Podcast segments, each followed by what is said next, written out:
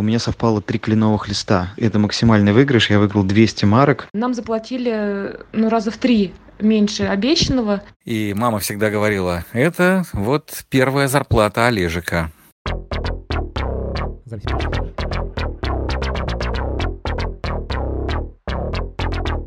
Запись пошла. Всем привет. Это подкаст «Запись пошла». Меня зовут Лев Пикалев. Меня зовут Наташа Жданова. В этом подкасте мы собираем ваши воспоминания и истории, собираем их на заданные темы, которые публикуем в нашем телеграм-канале «Запись пошла». Там мы публикуем и анонсы предстоящих тем, и туда же вы свои истории присылаете с помощью специального бота. Он собирает голосовые сообщения. Подписывайтесь, ссылка будет в описании на наш телеграм-канал. Следите за анонсами и обязательно записывайте истории. А затем слушайте их в следующем выпуске подкаста. А сегодня у нас тема «Первый заработок», «Первые деньги» и на что вы их потратили. Первая история нам а, прислали Маргарита и Катя. Привет, меня зовут Маргарита. Свою первую зарплату я получила в 16 лет. Я тогда училась на первом курсе в университете. Суровая уральская зима, и я пришла в агентство, которое набирало промоутеров меня отправили на промо-акцию по пельменям. В общем, нужно было стоять в продуктовом магазине громко, четко и красиво рассказывать о преимуществах пельменей какой-то марки, которую я, естественно, уже не помню. А надо сказать, что я 7 лет проучилась в музыкальной школе в хоровом классе. То есть голос у меня громкий. Проработала я промоутером всего два дня, но на второй уже день, после, соответственно, моей первой смены работы промоутером по пельменям, а, меня, в общем-то, знали уже все продавцы, потому что как только я начинала заводить вот эту вот Пельмени вот такие вот. А, сегодня у нас акция. Три пачки по цене пяти. В общем, в этот момент все продавцы, все кассиры э, поджимали губы, морщились, зажмуривались и пытались отодвинуться как можно дальше, лишь бы вот мой громогласный спич этот не слушать про эти самые пельмени. Э, заработала я тогда за те два дня целых 300 рублей. Потратила, как сейчас помню, на то, что очень хотелось, это гетры. Свои первые деньги я заработала в Волгограде, будучи студенткой. Это было примерно 2003 год. А мы с подружкой решили, что нам срочно нужно накопить денег на билет. Я уже не помню точно на какой концерт. И мы пошли раздавать флайеры. А, было очень холодно, был ноябрь. Это был отличный опыт. Мы наслушались много всего. Люди, естественно, эти флайеры не брали. В общем, мы особо ничего мы не раздали. А, убили мы часа четыре, намерзлись. Мне кажется, я никогда в жизни так не замерзала. Когда мы вернулись в эту контору, чтобы получить деньги, а, нам заплатили ну, раза в три меньше обещанного. Что-то, по-моему, по 50 рублей каждый. И мы решили, что ну а что смысл какой? Деньги маленькие, на билет нам не хватит. Зато опыт мы получили невероятный. И мы пошли в ближайшее э, кафешка называлась у Петровича. И мы купили там по бокалу порошкового вина. Выпили, посмеялись. И сейчас, когда я иду по улице, неважно, устал я, не устал, у меня куча вещей в руках, сумок, я всегда беру флайеры, и в моей сумке можно найти с десяток всяких бумажек. Ну, вообще, это смело выйти с флайерами на улицу. Я бы никогда не решилась, мне кажется. Ты пробовал что-то такое делать? Нет, меня тоже пугало это как-то... Ну, всегда была опция пораздавать флайеры и заработать какие-то деньги, но как-то мне это не нравилось на себя примерять, такую работу. Ну, сейчас очень популярное это занятие. Летом очень много школьников э, раздают флайеры у метро. Я стараюсь тоже им как-то помогать, брать у них эти листовки. Жалко. Ну, я вот как-то к этому отношусь. Мне кажется, что это абсолютно неэффективный канал рекламы, и чем быстрее эти люди это поймут. Но с другой стороны, блин, с другой стороны, это дает возможность сработать студентам, подросткам, детям. А как это было у тебя? На чем ты заработал первые деньги и на что их потратил? Кажется, что свои первые деньги я заработал, э, стоя с гитарой у магазина и сыграв там песню, а не с петлями песню о любви. Вот мне дали 50 рублей на эти 50. Ты поешь?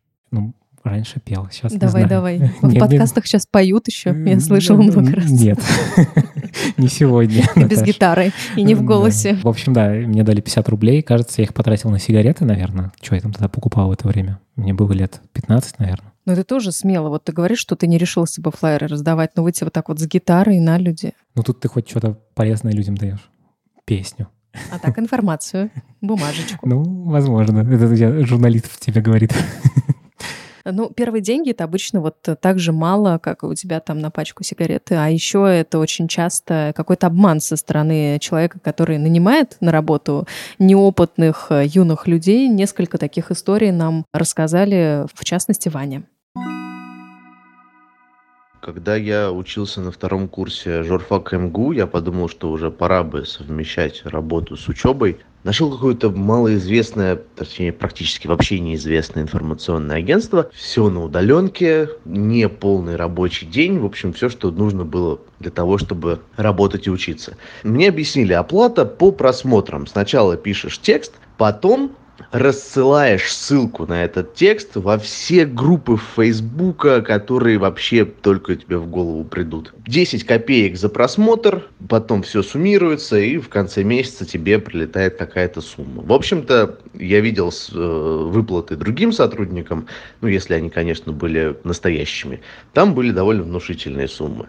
Я пять раз в неделю с 10 часов вечера до 4 часов утра работал просто на совесть. Мы попадали даже в топ Яндекса, хотя про информационное агентство внешнеэкономические связи вряд ли кто-то когда-нибудь слышал. В конце месяца, я уже чуть ли не в коматозе выползал на учебу после того, до 4 часов утра писал тексты, мне прислали на Киви кошелек специально для этого созданный 80 рублей. Антону удалось заработать сразу много, так что даже на подарок маме хватило. Это был 99 год. На тот момент мне было 13 лет. Это была Финляндия. И в отличие от России, тогда в Финляндии на каждом шагу стояли игровые автоматы. Они стояли прямо возле касс продуктовых магазинов. И в России, конечно, такого не было еще тогда, а я очень азартный чувак был тогда и обожал играть. Мне э, давали там 5 или 10 марок. На наши деньги это было там рублей 200 в то время, 200-300 рублей.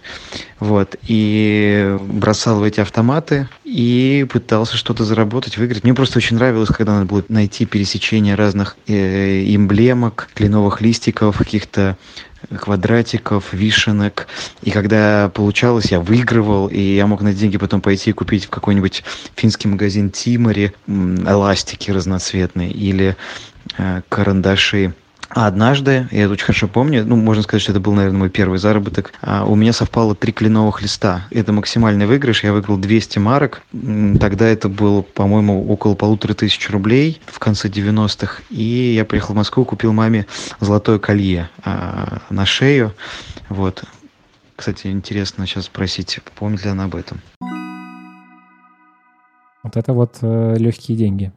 Но зато как благородно он ими распорядился. Да. Я помню, что вот эти 5-рублевые автоматы, они заполонили вообще Россию, и были всякие даже, ну, как бы это как было социальное такое явление негативное, что люди проигрывали там целые состояния в этих игровых автоматах, были расследования по этому поводу. Mm. Но это все, естественно, закончилось, когда появился закон о том, что больше играть нельзя. Эти игровые автоматы как-то ловко переделались в букмекерские конторы. Казино «Кристалл» превратилось в галерею «Кристалл». И, в общем, э, время казино прошло. И, кстати, еще одна история про то, как на первые деньги был куплен подарок маме от Олега.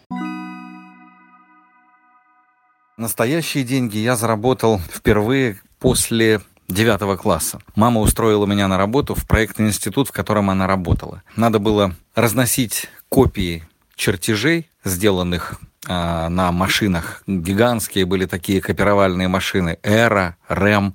Вот эти копии надо было разносить их авторам, этих самых чертежей. Я был, по сути дела, внутренним курьером. Мне было 15 лет, меня оформили как техника, по-моему. Работа была хороша не тем, что я получил за нее 90 рублей в конце месяца, а тем, что помимо меня в этом отделе были еще две девицы. Одной было 27, а другой, по-моему, 30. И они были просто обалденные яркие, смешные. Они все время обсуждали каких-то парней. Они на меня не обращали внимания вообще, а я набирался ума. Ну а поскольку я был мальчиком домашним и послушным, то у меня отношение было к деньгам как к семейному э, достатку, к семейной прибыли, а не к моей личной. И поэтому я получил эти деньги и подумал, что моей маме будет приятно получить небольшой сервис. Она давно собиралась купить даже не сервис, а набор бокалов. Она разбилась несколько бокалов, и она все переживала, когда приходили гости, что нечего поставить на стол, и у нас все фужеры э, разнокалиберные. И я пошел и купил шесть хрустальных стаканов и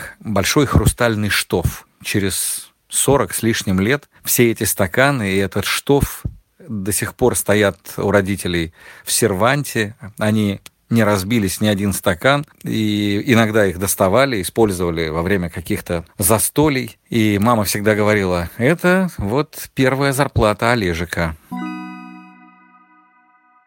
А у тебя был такой, что ты на заработанное что-то в дом покупал? Да, я как-то заработал... Э, у, меня, у нас была практика, я учился в колледже, я уже, по-моему, говорил в одном из выпусков про то, что я учился в техникуме. И я помню, что я устроился на летнюю практику в издательство «Народное образование», которое было в соседнем доме от моего. Вот, и я там занимался тем, что вносил правки от редакторов и корректоров. И я помню, значит, мне в конце месяца заплатили первую зарплату. Это было 1200 рублей, по-моему. Это какой год? Ну, это что-то давно, мне кажется, год 2008 какой-нибудь. Как кризис жахнул, я разбогател. Вот, и, значит, я на эти деньги пошел в зоомагазин, купил своему коту такую огромную мышь, как теточку. Это называется «купил в дом»? Ну, конечно, как кота порадовал. То есть у меня какой-то был...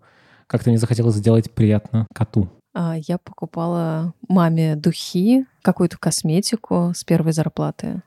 А как а, ты заработал свои первые деньги, ты расскажи. Я была первокурсницей, училась на журфаке, пришла работать на одну радиостанцию. Меня, ну как, пришла на практику туда. И меня оставили там э, на какой-то позиции, райтер, что-то такое. Вот. Сначала не платили ничего месяца три, а потом я заработала, это был 2005 год. А, нет, это был 2006 год, и я заработала тогда э, 3000 рублей, была моя зарплата несколько месяцев. Но потом а потом, ну как, нет. У меня стипендия была где-то тысячи полторы тогда. Ну вот, как бы. Я пошла в магазин со шмотками. Э, он, по-моему, до сих пор существует. Таранова. Это как H&M, только вот попроще. Купила там какую-то джинсовую куртку, какую-то футболку. Мы с подружкой пошли. Вот. А потом у меня зарплата была уже 5 тысяч рублей, потом тысяч семь. Ты это... так говоришь, типа, 3 тысячи рублей, и ты на, это, на эти деньги купила джинсовку и кофту. Да, и на эти деньги купила джинсовку, футболку, еще какие-то джинсы, еще что-то. То есть Офигеть. Это... Ну, то есть, типа, это довольно большие деньги были. Что-то, мне кажется, у нас э, как-то рубль стал вести себя совсем иначе. Офигеть. Я как-то особо так не, за, не задумываешься об этом, а вот сейчас прям понятно, что деньги тогда и деньги сейчас прям абсолютно разные. А еще нам пришло несколько историй о том, как люди в детстве становились предпринимателями и что-то выгодно продавали. Это история Кати и Кристины. Это было где-то середина 90-х годов, мне было 7 лет, я тогда закончила первый класс и проводила лето у бабушки с дедушкой в одном южном городе. У меня там была подруга, а у этой подруги была старшая сестра, которая летом подрабатывала. Она разносила по подъездам э, бесплатные газеты с объявлениями. Ну, в общем, я решила, что на этих газетах можно подзаработать. А бизнес-план у меня был очень простой. Значит, мы берем у сестры эти газеты под соусом того, что просто хотим ей помочь с разноской, а сами их продаем. А я рассказала эту идею своим друзьям, таким же первоклашкам, как и, собственно говоря, я. Им все понравилось. А мы поговорили с сестрой подруги.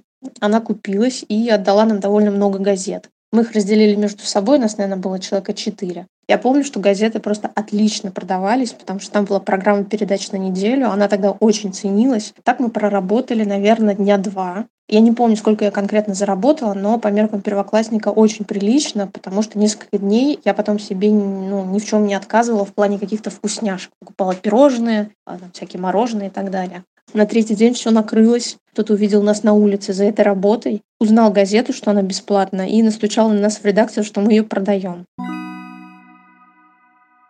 Когда мне было 8 лет, у меня появился первый бизнес.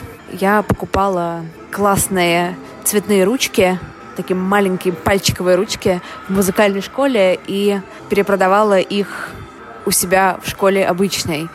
Закупочная стоимость была 5 рублей, наваривалась я ровно в два раза. Подняла я, по-моему, так рублей, наверное, таки 150, что было очень неплохо. Это было примерно 15, может быть, даже 20 сосисок в тесте в столовой, пока классная руководительница не пресекла мой молодой, развивающийся, но уже очень успешный бизнес. И я до сих пор считаю, что это, конечно, было неправильно вот так вот на корню вырубать такой офигенный стартап. Не любили у нас в стране предпринимательство? Ну, такие прям дельцы, дельцы. Знаешь, мне даже в 7 лет мне бы в голову не пришло продавать бесплатные газеты. А у меня, знаешь, вот сейчас так вышло, что я занимаюсь, собственно, предпринимательством. И я всегда, когда читаешь всякие книжки про всяких известных предпринимателей, там у них всегда фигурирует какая-нибудь история про детство, типа там, как они сразу с детства начали что-то предпринимать. Вот. Ну, типа эти истории успеха про каких-нибудь миллиардеров американских, которые делали какие-нибудь гаражные распродажи и лимонад по одному доллару около ну, дома. Мне в этом смысле, да, надеяться не на что. У меня такого бэкграунда не было. Хотя... Ты про гараж и лимонад? Ну, про продажи ручек, в том числе про продажи бесплатных газет. У меня есть надежда на сына, потому что он уже сейчас... Э, Продает тебе ручки? Он вместе с сестрами и с э, братом э, вязали веники для бани. Они нашли какое-то спиленное дерево, какую-то березу за городом в Подмосковье. Родственники у нас построили баню. И вот, в общем, эти ребята навязали там кучу веников, причем сделали это довольно качественно. Гриш моему семя, а э, сестры и брат постарше. И сказали, что они пойдут сейчас вот к ближайшему торговому центру, будут эти веники продавать. Родители э, говорят, нет, куда вы пойдете, какие веники, вы за сколько их продавать вообще собрались? Они говорят, 90 рублей штука. Ну, в общем, ребята сказали, мы пойдем продавать. Родители ответили, нет, не надо, это опасно, не надо никуда ходить, ничего продавать. Мы, а нам, кстати, самим нужны веники, давайте мы у вас купим. И каждый из них... Э, Случилась тендерная закупка. Да, у каждого из них купили веников этих, каждый заработал тысячу рублей. Гриш предусмотрительно все это сложил в копилочку, не пошел тратить ни на какие сладости. Он копит на какой-то катер на пульте управления. Мне кажется, что ну, у нас же есть большой такой бэкграунд вот этот советский, что, в общем, типа, спекулянт — это человек плохой, делать деньги на перепродаже — это плохо, и вообще торгаши всегда считались э, такой, ну, в общем, не самый рукопожатный, рукоп... точнее, руки-то им пожимали, но за спиной не очень относились. Вот, мне кажется, что это проблема в нашей стране. У нас 2% предпринимателей вообще, в принципе. 2% от всей нашей гигантской страны. Это очень мало. Поэтому, мне кажется, кажется, что зря вы не разрешили пойти у другого центра продавать. Потому что потом бы совершили, собственно, закупку веников, если у них ничего не пошло бы. А так бы они проверили гипотезу. Слушай, меня там не было. Мне тоже кажется, что это как бы неплохо, тем более, что в небольшом городе... Мне кажется, концепция, ну, как бы денег и дохода довольно полезная. Ну, человек видит, как это работает, и мне кажется, что это очень правильные навыки развивает. Главное, чтобы потом, когда ты просишь сына помыть посуду, он не выставлял себе счет. Да, еще интересно, на что вообще люди тратили свои первые деньги. Вот мы слышали истории про то, как люди покупали подарки там мамам, коту. Покупали шмотки. Покупали шмотки, да. А интересно, на что еще можно было потратить деньги в то время. Вот истории Вовы и Инны. Моя первая работа нашла меня, когда я закончил 10 класс. Было это примерно в 2004. Э, работать мне пришлось, довелось, вернее, на пилораме в небольшом городке под Костромой. Предприятие было деревообрабатывающее, и в основном приходилось заниматься черной работой, что называется. А если быть точным, то грузить доски, разгружать их с э, грузовых автомобилей и загружать их обратно. Работа была, конечно, совсем-совсем такая тяжелая, очень сильно похудел на ней. На этой первой работе я заработал смешные деньги, всего полторы тысячи рублей, которые затем были потрачены на мой личный первый мобильный телефон. Как сейчас помню, это был черно-серебристый Philips с резиновыми кнопками. Мой первый заработок был за переводы сертификатов на лекарства. В какой-то момент появился какой-то новый закон, указ, распоряжение, чтобы все, в том числе внутренние документы на лекарства, были обязательно с переводом на русский язык. А на складах скопилось какое-то большое количество лекарств, уже принятых со старыми сертификатами на разных языках. Поскольку компьютера у меня не было, переводила я их на печатной машинки. Причем машинка была механическая, с западающими клавишами, которые нужно было расцеплять друг от друга. И да, компьютера не было, поэтому я пользовалась словарями. На заработанные деньги я купила фотоаппарат Кодек, мыльницу обычно. Там не очень много денег было. И давай сразу же дадим историю Саши, которая тоже про первый заработок и про траты. Всем привет, меня зовут Александр, и свои первые деньги я, ну, официальные деньги, были заработаны мной э, вожатым в детском лагере. Это было после первого курса. Вообще, на самом деле, надо сказать, что попал я в этот детский лагерь по своим каким-то романтическим мотивам. Я в 14 лет впервые оказался в том же самом лагере, влюбился в свою вожатую, вот, и я сам себе пообещал, что вот я вырасту и обязательно поступлю в тот же университет, где она, и обязательно приеду в этот лагерь работать вожатым. Как это решало мою тогдашнюю влюбленность, непонятно, но обещание данное себе я сдержал. После первого курса я приехал работать вожатым и заработал за первую единственную смену в том году 1200 рублей после вычета всех налогов. Перед вторым курсом я пошел а, на центральную городскую ярмарку. Я купил себе рэперские шмотки, то есть э, я нашел себе оверсайз футболку. Сейчас это модно, сейчас это носят все. Тогда это была прерогатива только хип-хоперов и рэперов. Э, за это можно было даже получить на улице. Это была хоккейная майка, она в принципе большого размера. 68 номер, Яромир Ягор, Вашингтон Capitals. И купил себе бейсболку Нью-Йорк Янкис, такого ярко-красного цвета. Ну, видишь, как э, выгодно чувство это не просто там что-то эмоциональное приводит еще и действиям. к действиям конкретным, да. У меня есть история про мои 18 лет и деньги, и ужасное ощущение патриархата. Интригуешь, это теги были такие, да? Да, я должен был... В общем, мы договорились с одной прекрасной девушкой, которую звали Василиса, сходить на свидание. И мы договорились встретиться в небезызвестном фак-кафе, которое тогда находилось на Газетном переулке. Я, значит, замечательным образом туда поехал. У меня были сэкономленные 500 рублей. Я хотел поразить Василису тем, что я угощаю ее кофе и чем-нибудь еще. Но случилось так, что у меня был какой-то допотопный навигатор, который не знал Москву, и он завел меня на односторонний газетный переулок, который, видимо, когда-то был двусторонним, либо навигатор просто решил со мной сыграть злую шутку.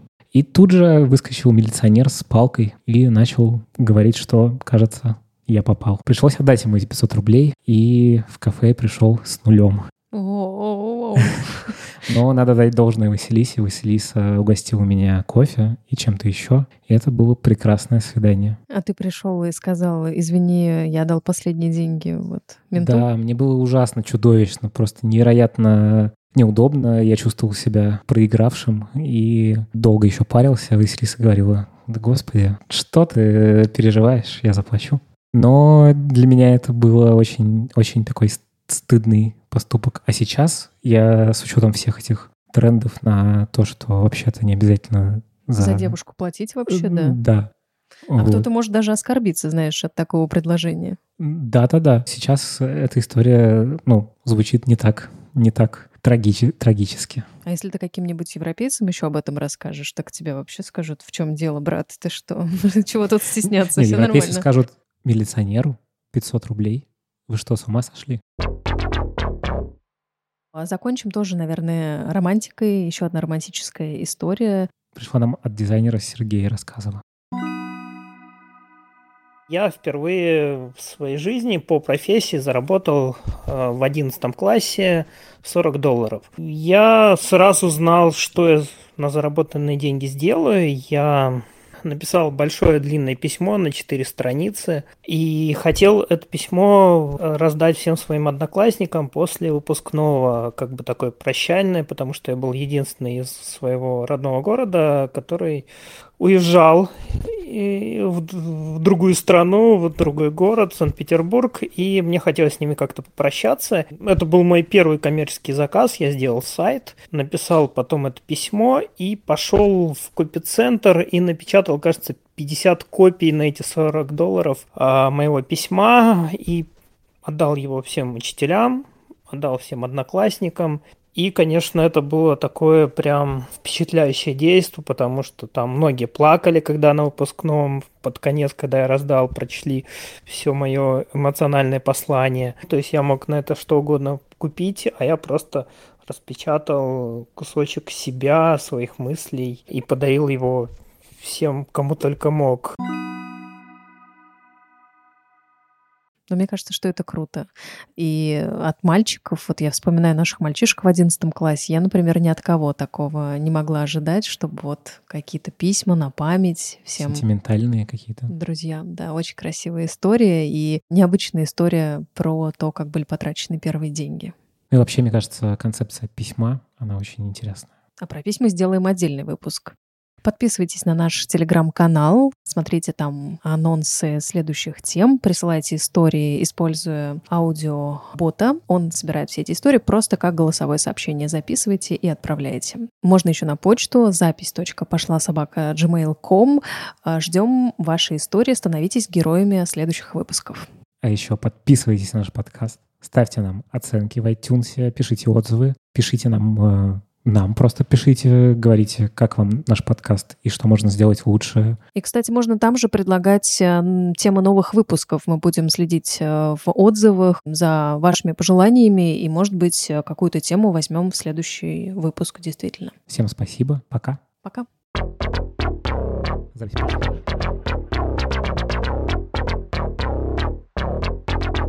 Запись пошла.